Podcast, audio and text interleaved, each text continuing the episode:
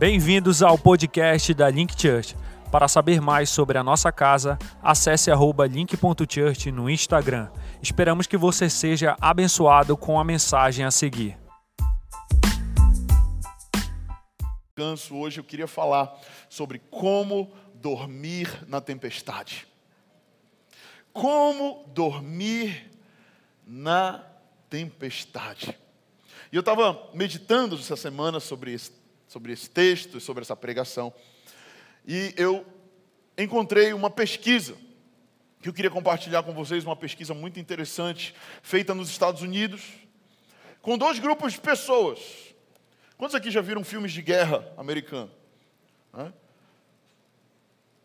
Existiam aqueles que voltaram da Segunda Guerra Mundial e existiram aqueles que voltaram da Guerra do Vietnã. E enquanto eles estudavam a sociedade americana, eles perceberam que aqueles que voltaram da Segunda Guerra Mundial, eles voltaram da guerra, foram para sua casa, e eles dormiram com as suas esposas. Né? O que, que você faz quando você volta da guerra e está asilado há muitos anos? Você dorme com a sua esposa, para quem é casado, né? dorme com a sua esposa. E aí o que acontece nos Estados Unidos? Vem a geração Baby Boomers. Eu não sei se você já ouviu falar dessa geração, mas foi um crescimento é, é, é, de pessoas, do número de natalidade naquele país muito grande, e acompanhado com isso, logo após a Segunda Guerra, os Estados Unidos provou de um crescimento tecnológico, um crescimento social, um crescimento econômico, um crescimento na saúde, na economia, como poucos tempos antes a sociedade americana tinha vivido. Então preste atenção: de um lado nós temos aqui os que voltaram da Segunda Guerra Mundial e eles tiveram esse desfecho. Eles voltam e eles têm um grande crescimento no seu país, na sua sociedade. Mas, por outro lado, anos depois, acontece a guerra do Vietnã. E os caras voltam da guerra do Vietnã, e apesar deles terem tido uma similaridade muito grande, porque eles vivenciaram uma guerra, eles viram coisas terríveis, eles vivenciaram atrocidades, porque uma guerra é algo terrível. Quando eles retornam para as suas casas, é constatado que na sociedade americana o índice de vício em drogas aumenta, o índice no uso de remédios aumenta. Aqueles caras que voltam do Vietnã, eles têm um transtorno de estresse pós-traumático gigante e eles não conseguem lidar com tudo aquilo que eles viveram naquela guerra. Então nós temos aqui duas imagens. Uma galera que volta da guerra e, e, e tem um desfecho de crescimento social, de avanço e um outro que tem o contrário, um declínio social. E aí os sociólogos, psicólogos começaram a se perguntar: peraí, o que, que aconteceu? Qual é a diferença entre essa galera e aquela galera? E eles foram estudar. E eles chegaram a um denominador comum, a um resultado muito simples. Eles chegaram, a pesquisa chegou a a conclusão de que aqueles que lutaram no Vietnã, no final da guerra, eles pegaram um avião e em duas ou três horas eles estavam de volta na casa deles. Pelo outro lado, aqueles que lutaram a Segunda Guerra Mundial, que foi bem antes, tiveram que pegar um navio, passar dois a três meses navegando até que eles chegassem na sua casa com as suas esposas, com as suas famílias. E o que, que acontece quando você está num navio por dois ou três meses, voltando de uma guerra com um monte de gente que vivenciou a mesma guerra que você? O que, que você faz? Você chora junto com eles. Você compartilha o que você viveu. Você reflete sobre aquilo que você vivenciou, sentiu, passou. Você tem um tempo ali, o quê? Dois, três meses para processar toda aquela situação traumática vivida. Então, um chega com o outro e fala: Cara, o que, é que você viu durante aquele momento daquela batalha? Ah, eu vi isso, eu vi aquilo. E você, o que, você viveu? Cara, tu não tem ideia, mano. Os caras me pegaram de refém, me levaram lá para um buraco, aconteceu isso, cara, mas eu consegui fugir. E eles começam a compartilhar por dois ou três meses. Os cristãos, os crentes começam a orar, começam a entregar para Deus tudo aquilo que eles viveram no passado. E o que, que acontece? Eles têm um tempo ali, justamente para processar todos os traumas, todas as dores, todas as dificuldades que eles tinham tido por outro lado. Os caras do Vietnã, em duas ou três horas, estão na sala da casa deles, tendo que conversar com pessoas que a vida estava muito boa, caminhando de uma forma ótima. E eles têm que lidar com aquelas pessoas sem ter a oportunidade de processar tudo aquilo que eles tinham vivido. Eu não sei se isso faz sentido para você, mas talvez, eu, eu não sei se você tem acompanhado essa série, mas se você tem acompanhado, nós queremos que você compreenda a importância de nós processarmos o que nós vivemos no passado, que nós encararmos as nossas realidades e principalmente que nós tenhamos pessoas pelas quais nós podemos compartilhar, nós podemos nos abrir, nós podemos, como diz o apóstolo Paulo, chorar com os que choram se alegrar com os que se alegram, compartilhar com quem pode compartilhar conosco, orar uns pelos outros, compartilhar uns com os outros e processar tudo aquilo para que a gente possa de fato ser curado e iniciar um novo tempo na nossa vida. Eu queria começar essa mensagem de hoje falando para vocês que Jesus ele está lá no barco com os discípulos, né? E, e, e, naquele momento exato ali, Jesus, na verdade, ele ainda não está no barco, ele está pregando a palavra numa cidade, ele está fazendo a obra de Deus, ele está cumprindo o chamado dele, e aí, em dado momento, ele chega com seus discípulos e ele diz: Ei, eu sei que isso aqui está muito bom, isso aqui está bom demais, mas agora vamos passar para o outro lado. Eu não sei se você compreende, mas existem momentos que a nossa vida está boa, que nós estamos caminhando e parece que está tudo tranquilo. E parece que, uau, até que enfim, um momento de paz. E aí Deus chega comigo e ele fala: Ei, agora está na hora de ir para o outro lado. Diga para a pessoa que está do seu lado: Deus te convida hoje a ir para o outro lado. Eu não sei o que o outro lado significa para você, eu sei o que o outro lado significa para mim. E Deus está constantemente convidando os seus filhos, os seus discípulos, a sair do lugar que estão e irem para o lugar que Ele convida. Ei, talvez Deus esteja falando, ei, vamos passar agora para outra margem, para o outro lado. Mas lá no Evangelho de Mateus está escrito assim: de repente veio uma tempestade. Diga comigo, de repente. Eu sei que problemas, tempestades, dificuldades não batem a porta, né? E papapá. Ou então, dindom, posso entrar? Eu sou uma tempestade e eu vim aqui destruir tua vida. Ou eu vim aqui causar um rebuliço na tua vida. Não. A tempestade, ela simplesmente acontece e geralmente é de repente. Você não acorda de manhã e ah, hoje eu vou trabalhar e eu vou entrar numa tempestade. Ah, eu vou lá para o meu trabalho e aí vai acontecer uma tempestade hoje e tal. Não. Tempestades acontecem. Diga comigo, tempestades acontecem de repente. E talvez você não causou a tempestade. Talvez você não pediu por ela. Talvez você não planejou por ela. Mas ela simplesmente aconteceu. E hoje eu queria te dizer que se Jesus dormiu no meio de uma tempestade, eu quero te dizer, você também é capaz de dormir na tempestade. Eu não sei o que você está vivendo hoje.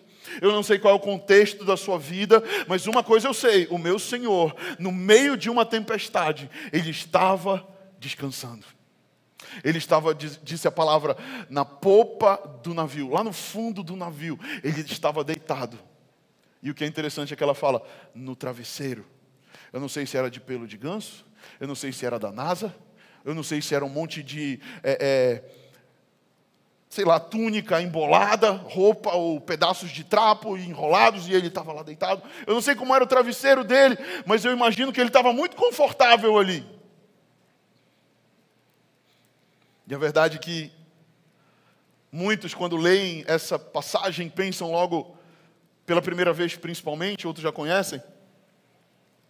Mas quem, quem lê a primeira vez pensa, Caramba, Jesus, os teus discípulos estão contigo, eles estão aí.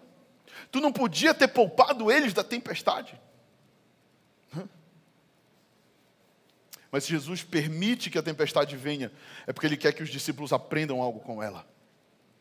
Diga comigo, se Jesus permitiu, algo à minha vida, é porque Ele quer que eu aprenda algo com isso. Jesus não é abalado por nenhuma tempestade. Jesus, ele dorme em meio à tempestade.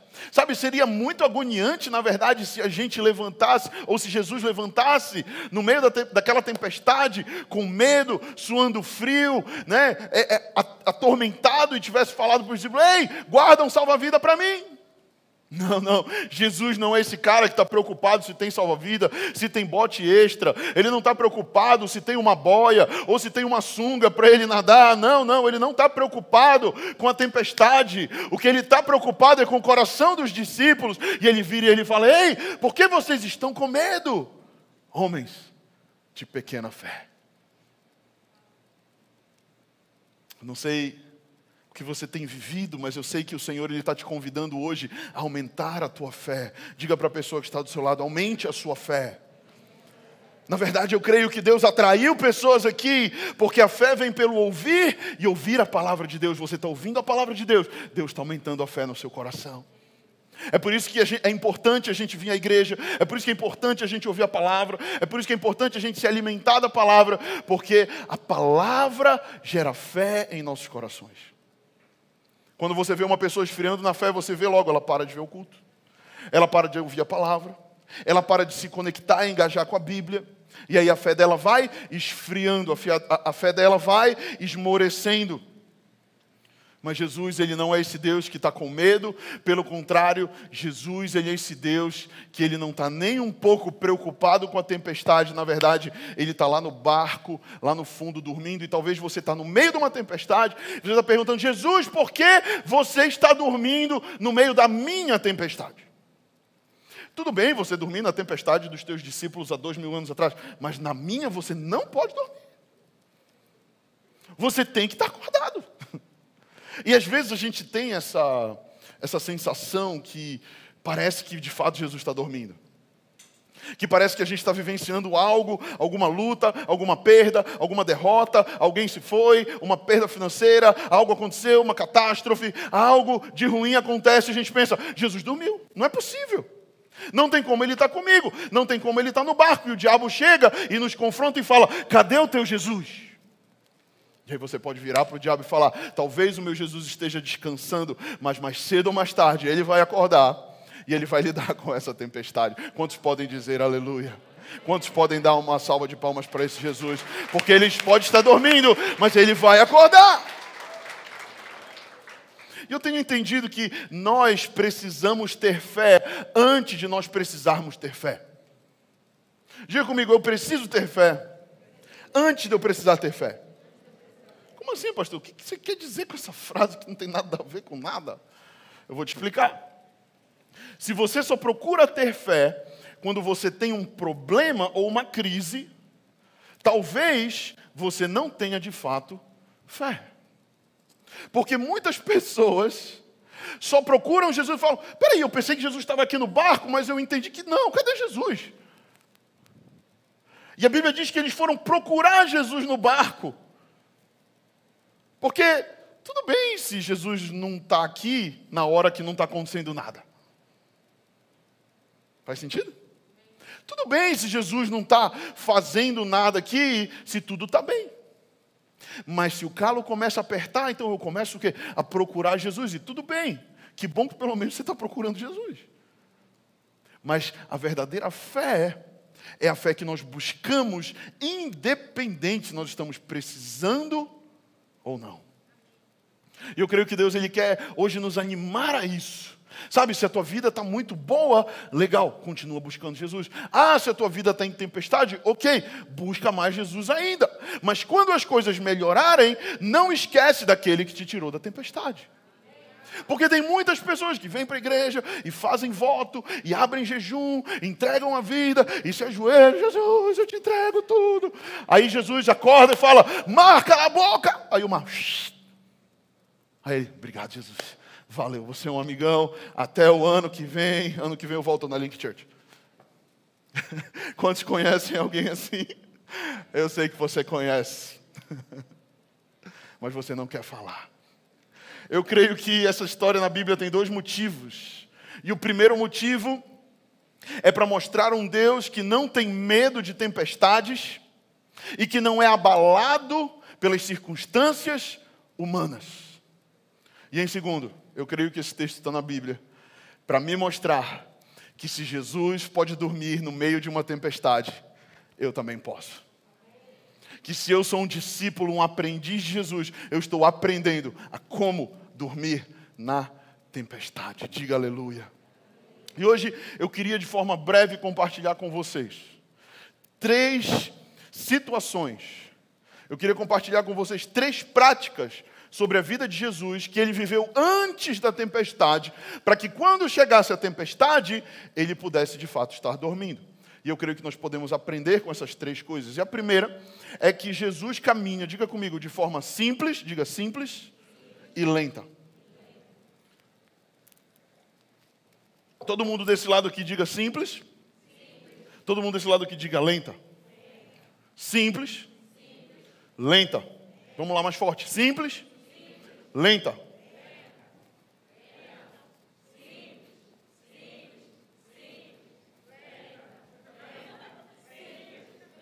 Obrigado. Pode aplaudir Jesus. Parece aqueles animadores de festa de criança, né? Eu tentei pegar vocês, não deu muito certo. Vocês estavam ligados na palavra. Né? Que bom.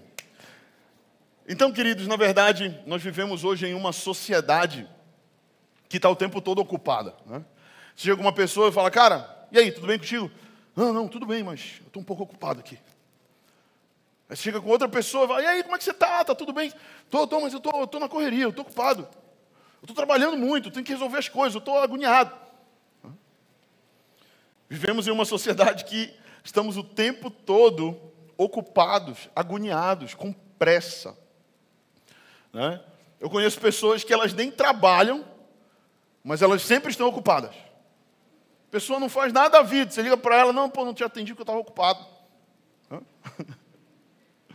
Na verdade, parece que é bonito ser ocupado. Parece que é legal, né, ser ocupado. E, e hoje eu entendo que Jesus ele não caminhou dessa forma. Jesus ele estava sempre disponível para as pessoas. E o que é interessante é que muitas vezes para as pessoas de fora nós estamos disponíveis, mas para de dentro nós estamos ocupados. Às vezes pessoas não temos a mínima aliança ou nenhum tipo de proximidade, nós estamos disponíveis. Mas às vezes para da nossa própria casa nós estamos ocupados. Filho, você pode fazer um Não, mãe, hoje não dá. Estou ocupado. Não posso fazer o favor para a senhora. Amor, dá para tu dar uma passada na padaria e trazer um cara? Não, amor, não dá, porque eu já estou assim, assado. Não dá, não tenho como. Né? E às vezes o não é mel na boca do irmão. Porque muitas vezes estamos sempre ocupados demais para dar atenção para aqueles que de fato merecem a nossa atenção. E eu queria hoje compartilhar com vocês um pouco sobre isso, sobre esse ativismo que muitas vezes vivemos. E o pior, às vezes vivemos dentro da igreja um ativismo gospel. Às vezes estamos sempre ocupados, aí depois a gente deixa um pouco de lado a ocupação, abre aspas, do mundo e a gente vem para a igreja e a gente fala: não, eu não vou poder ir no seu aniversário porque eu estou ocupado na igreja. Ou eu não vou poder fazer tal coisa para ti, mãe, porque eu estou ocupado com as coisas de Deus. E assim, eu não estou querendo aqui, claro, é, falar contra a igreja ou contra as coisas de Deus. O que eu quero é sempre trazer uma reflexão para nós. Trazer uma reflexão sobre como nós temos lidado com as prioridades da nossa vida. Eu escutei muitas vezes jargões na igreja do tipo: nós somos a igreja que nunca dorme. Quem já ouviu isso? Alguém já ouviu isso? Cara, deixa eu falar uma coisa: se você nunca dorme, você vai ficar doente. Ou você já está doente, porque você não dorme. A verdade é que nós precisamos dormir. Eu ouvi outros jargões, por exemplo, como o diabo não tira férias, então você também não pode tirar férias. Rapaz, se nós não tiramos férias, vai chegar uma hora que a gente vai dar PT. Porque os estudos sociológicos dizem, psicológicos dizem, que todo mundo precisa tirar férias, que todo mundo precisa descansar. Que todo mundo em algum momento precisa parar o que está fazendo. E eu vejo pessoas às vezes falam com, com a boca cheia assim: olha, tem uns três anos que eu não tiro férias, cara. Tem uns três anos que eu trabalho igual um cavalo, mano. E tu acha que tu está abafando? Eu lembro uma vez que eu conversei com um irmão que trabalhava comigo em Brasília, quando eu trabalhei numa empresa de telecomunicações, e ele falou justamente isso para mim. Ele falou: não gosto de tirar férias. Ah, sei lá. Eu falei: tu não gosta de pegar aí com a tua esposa para uma praia, deitar, tomar uma água de coco, ficar relax? Eu falei: não, não gosto. Falei: uai, ué. Esse bicho, que onda é essa, né?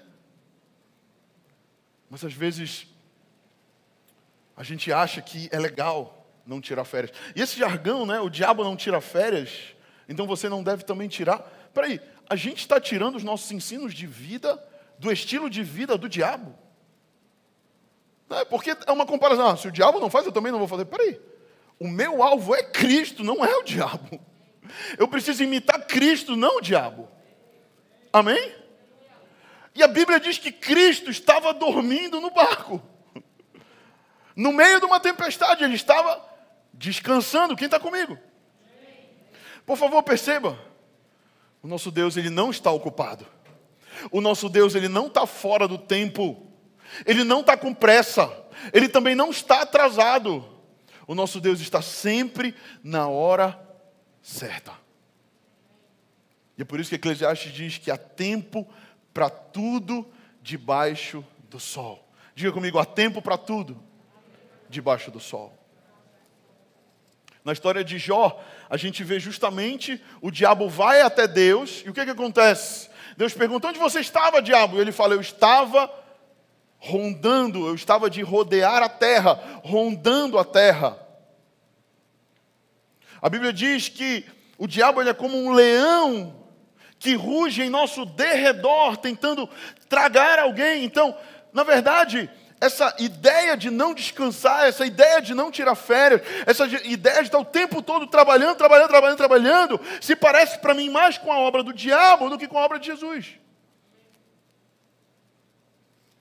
Eu sei que isso é forte de falar. Eu sei que isso é pesado de falar. Mas é exatamente o que o Espírito Santo tem falado ao meu coração.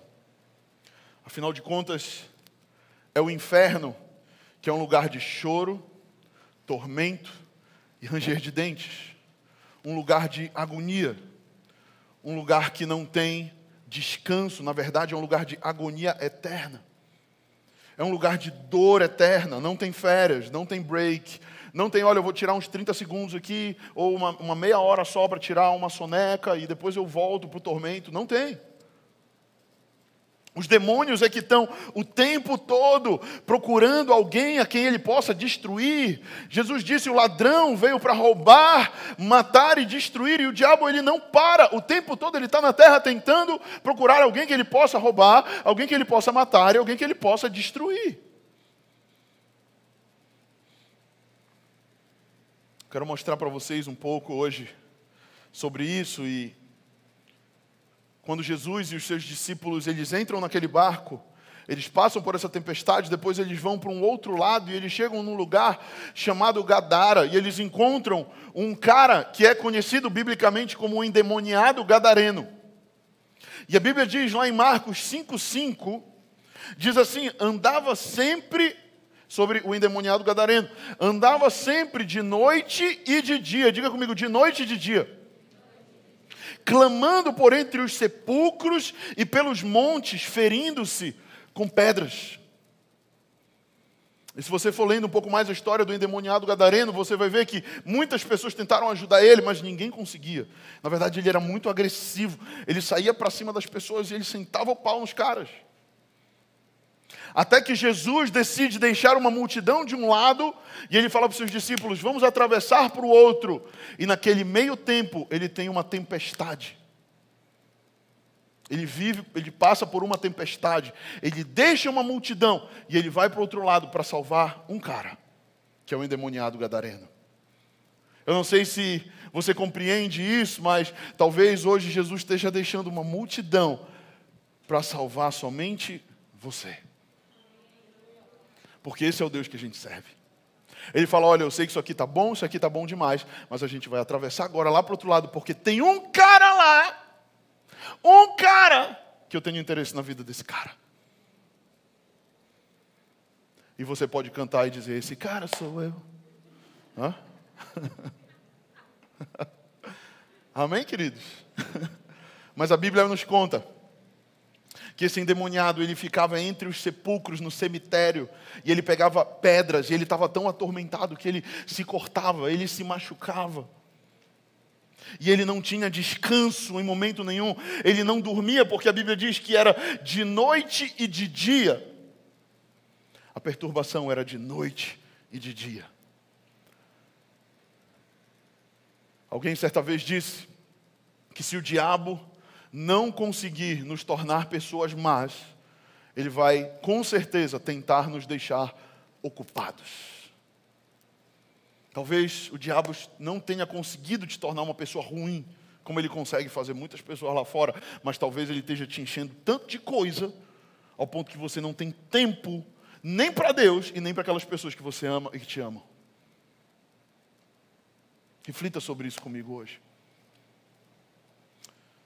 Quando eu estudo um pouco mais da vida de Jesus, eu vejo que Jesus ele nunca está suado, Jesus ele nunca está com pressa, Jesus ele nunca está atrasado.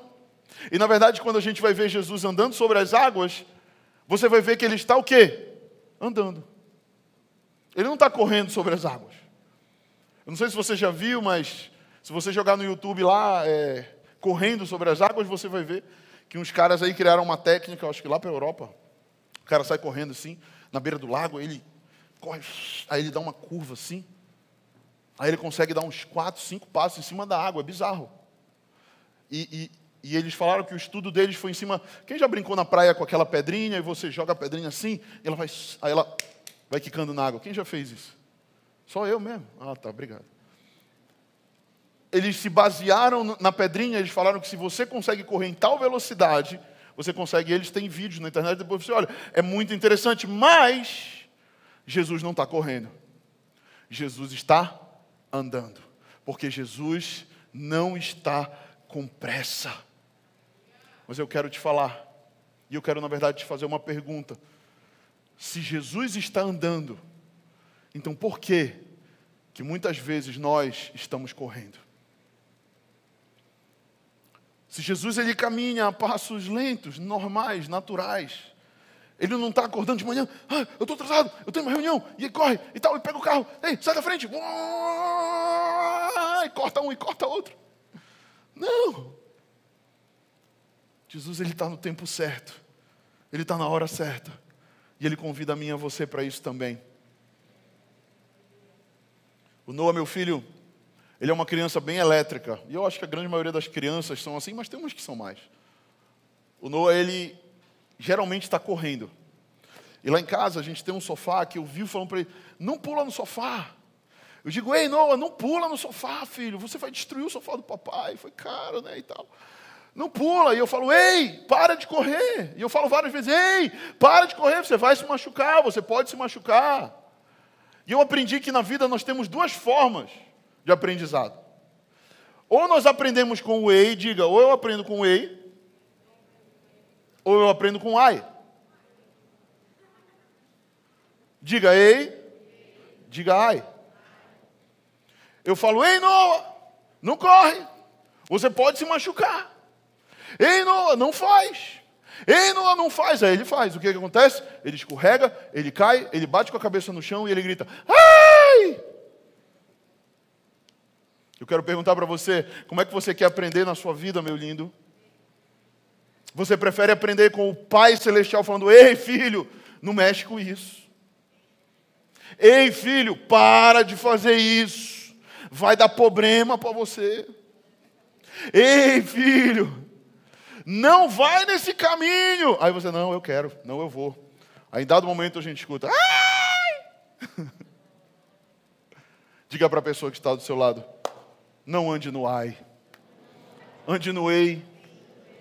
Quando estão entendendo? E eu te pergunto: você está constantemente caindo e batendo com a cabeça na, na, no chão?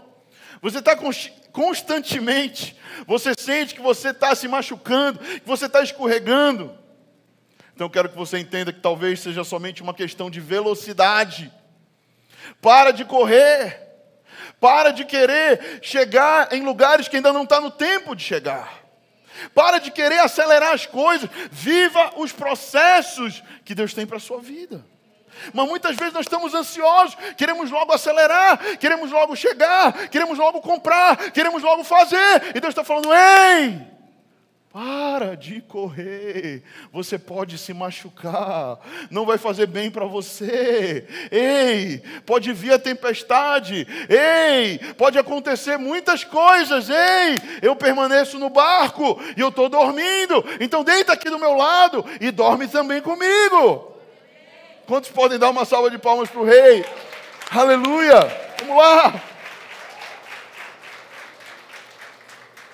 Então, eu realmente acredito que Jesus ele caminha de forma simples e lenta, mas Jesus também. Eu tenho entendido que ele caminha no silêncio e na solitude. Diga comigo, silêncio e solitude. Quando a gente estuda a vida de Jesus, a gente vê que Jesus ele veio para a terra em três anos ele faz um ministério incrível, ele ganha centenas de milhares de pessoas, mas ele, ele discipula doze, e quando ele vai para o céu, ele sobe aos céus, ele manda o Espírito Santo para a terra e ele deixa a sua igreja. Então entenda, nós somos o legado de Jesus na terra. Eu e você somos o legado. A igreja é o legado. É o que Jesus deixou nessa terra fisicamente. É a igreja. Apesar de a igreja não ser prédio, a igreja são pessoas, mas nós somos a igreja. Então Jesus é tudo sobre comunidade. Jesus ele é tudo sobre plantação de igreja. Jesus ele é tudo sobre aqueles processos que eu falei lá no começo, compartilhamento. Orar uns pelos outros, se relacionar uns com os outros, mas eu entendi também que Jesus ele caminhava em silêncio e solitude.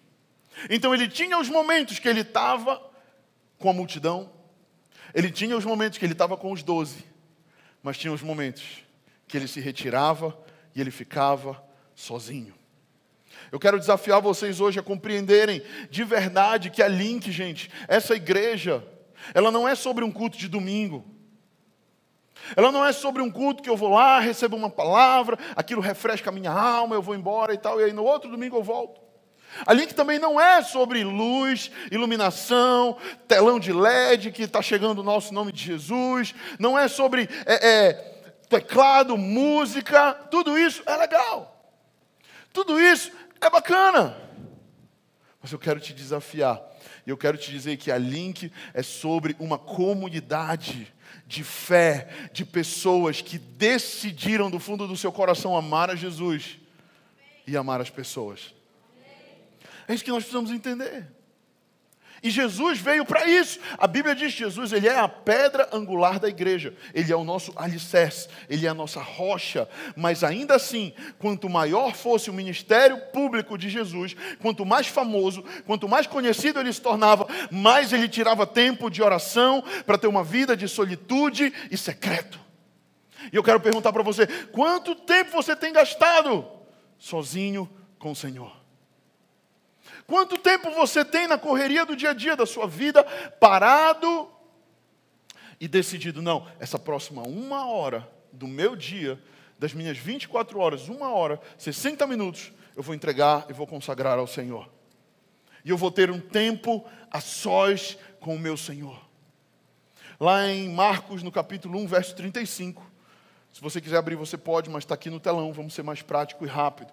Joga aí no telão Marcos 1, 35 diz assim: De madrugada, quando ainda estava escuro, Jesus levantou-se, saiu de casa e foi para um lugar deserto. Diga comigo, lugar deserto.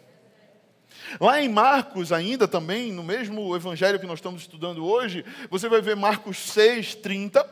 Você vai ver uma outra passagem onde diz assim: os apóstolos reuniram-se a Jesus e lhe relataram tudo o que eles tinham feito e ensinado.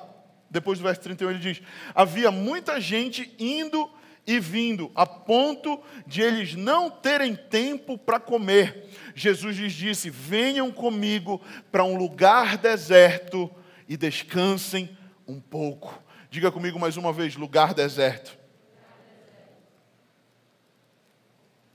Então Jesus ele está nos ensinando que há uma diferença entre eu estar com Deus por perto e eu estar sozinho com Deus. Tem pessoas que elas têm Deus por perto, mas elas não ficam sozinhas com Deus. Ela está na link das casas, ela está lá, ela está com Deus por perto. Ela está com pessoas. Né? Ela vem para o culto, ela até ora, ela louva, e Deus está por perto. E ela até né, tem um momentinho ali de oração rápido, Deus, obrigado, obrigado por tudo, por esse dia, amém. E aí dorme. Né? Mas Jesus tem nos convidado, Jesus ele tinha esse estilo de vida de que o levava a dormir na tempestade, por quê? Porque ele entendia a importância da solitude. Ele entendia a importância do silêncio. Nós somos uma sociedade que a gente não fica em silêncio. Nós somos, eu vou usar uma palavra forte, viciados em barulho. Eu conheço pessoas que elas estão em casa, elas ligam a televisão, elas não estão fazendo absolutamente nada, elas ligam a televisão, aí elas vão fazer uma outra coisa, mas a TV fica ligada porque ela quer ficar ouvindo o barulho da TV. Quem conhece alguém assim? Eu conheço. A nossa sociedade, se você for num ônibus ou se você viajar para uma grande cidade, você vai ver isso muito fortemente. Você entra num elevador numa grande cidade, está todo mundo assim, ó, com fone de ouvido. Eu saí com o Noah para passear com o cachorro, que me abençoaram de deixar comigo. E eu tenho um caso de amor e ódio com ele. eu, meus pais foram para o Chile em missões e deixaram o cachorro comigo. E aí eu fui passear com o Noah no feriado. E aí a gente saiu, tinha um rapaz varrendo a calçada. Aí o Noah, ele é super comunicativo, ele chegou com o rapaz, ele passou e falou, bom dia. Aí o cara continuou varrendo, não olhou para ele, ele ficou, ele me olhou assim, tipo, qual é desse cara, pai? Ele não vai me responder. Eu falei, filho, ele está de fone, ele não está te ouvindo. O cara estava com fone de ouvido, ele nem viu. Muitas vezes a gente perde o que está acontecendo ao nosso redor porque a gente está ouvindo outros barulhos. Muitas vezes Deus ele está querendo falar conosco através de sussurros, mas ele não pode, porque nós estamos com os nossos ouvidos ocupados demais. A verdade é que quando a gente estuda a vida de Elias, a gente vê que Elias sai de uma depressão, não é com uma palavra estrondosa, mas é quando Deus libera um sussurro na vida de Elias. E eu quero te perguntar: qual é a voz que você tem ouvido? Qual é o barulho que tem entrado na tua vida? Será que você tem entendido a importância do silêncio e da solitude? Eu sou uma pessoa que eu confesso aos irmãos, eu amo o silêncio. Quando eu vou para o mato, quando eu vou para uma fazenda, quando eu vou é, é, para um lugar que a gente tem aqui próximo, lá é muito calmo, é muito quieto. E às vezes eu vou lá no meio do, da grama e eu fico lá, contemplando o silêncio. Eu gosto disso mas eu sei que tem pessoas que não. Um dia desse eu também estava indo levar o Noah. Eu aprendo muito com o Noah, né? Deus fala muito comigo com os meus filhos, através dos meus filhos. Eu levei o Noah para o colégio essa semana. E o Noah, ele é muito comunicativo, como eu falei para vocês. E eu falei para o Noah assim: eu acordo em prestações, tá? Então eu acordo em prestações de 24 vezes para cima. Né? Então eu vou acordando lentamente. Aí eu cheguei com o Noah e falei assim: filho, 7 e 15 da manhã eu vou levar ele no colégio. Filho, Deixa eu pedir uma coisa para você.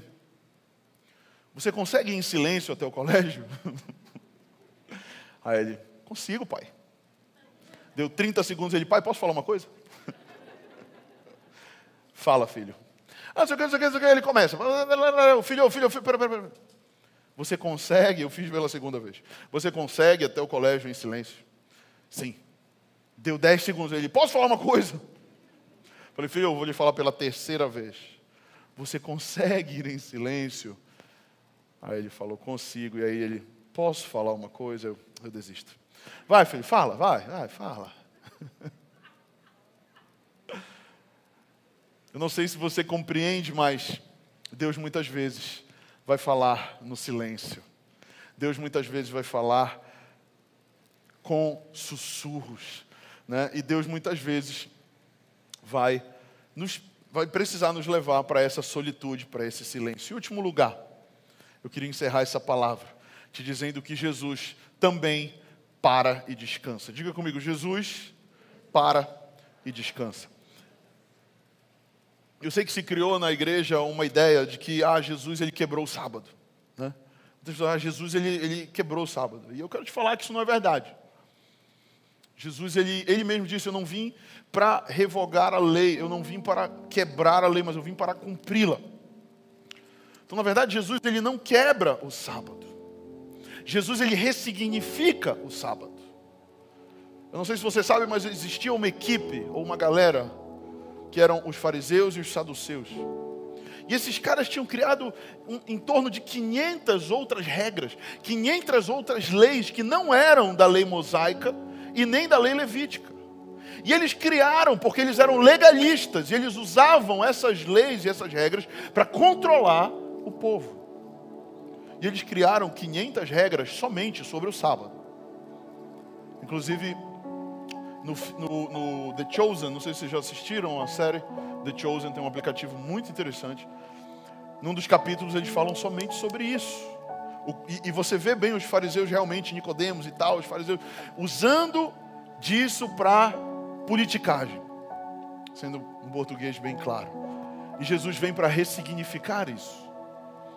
E Jesus ele vem para trazer uma nova ideia para aquele momento e quebrar o legalismo.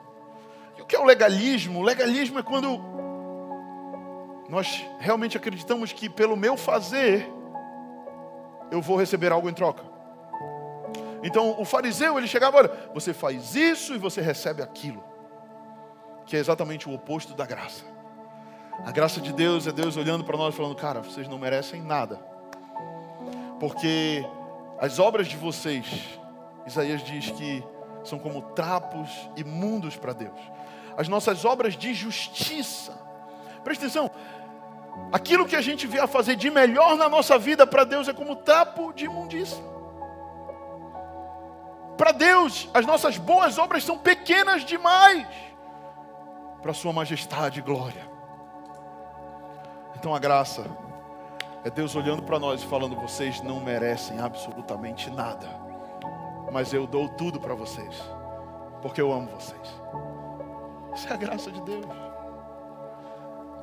Deus ele olha para nós e fala: olha, eu vou te corrigir porque eu te amo. Porque Deus corrige quem ama. Assim como eu olho para o Noah, para os meus filhos, se eles estão fazendo algo errado, eu chamo eles, eu corrijo. E eu disciplino. E eu falo: ei, para de por esse caminho e vai pelo, pelo novo caminho aqui. Mas não tem nada que você faça, de bom ou de ruim, que vá mudar o meu amor por você.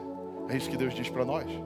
Não tem nada que você possa fazer de bom ou de ruim que vá mudar o amor de Deus por você. Mas uma vez que recebemos esse amor, uma vez que recebemos essa graça de Deus no nosso coração, então compreendemos quanto nós somos falhos, quanto somos pequenos. A convicção de pecado, o arrependimento vem quando eu compreendo a graça de Deus.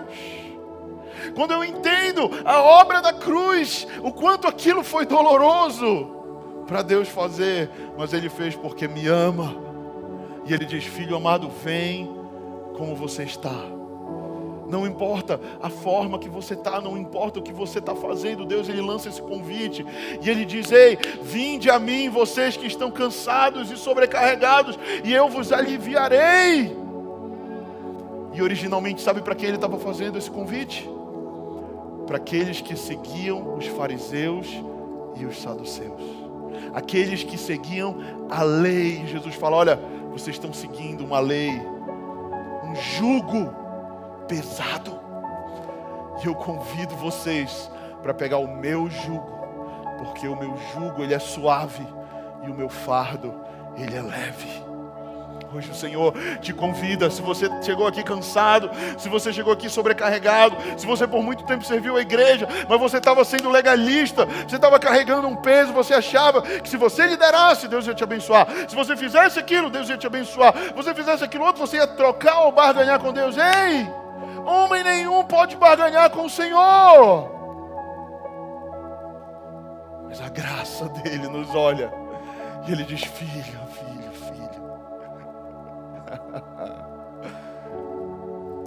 Você tem feito tantas coisas ruins e erradas, mas ainda assim eu te amo, ainda assim eu te convido. Venha a mim, vocês que estão cansados, sobrecarregados, e eu vos darei alívio, diz o Senhor dos Exércitos para mim e para você. Esse é o Senhor que nós servimos. E Marcos 2, 27 e 28 diz: O sábado foi estabelecido por causa do homem. Isso é Jesus falando. E não o homem por causa do sábado. De sorte que o filho do homem é Senhor também do sábado. Jesus é o Senhor do sabat. Sabat no hebraico significa descanso. Jesus é o Senhor do descanso.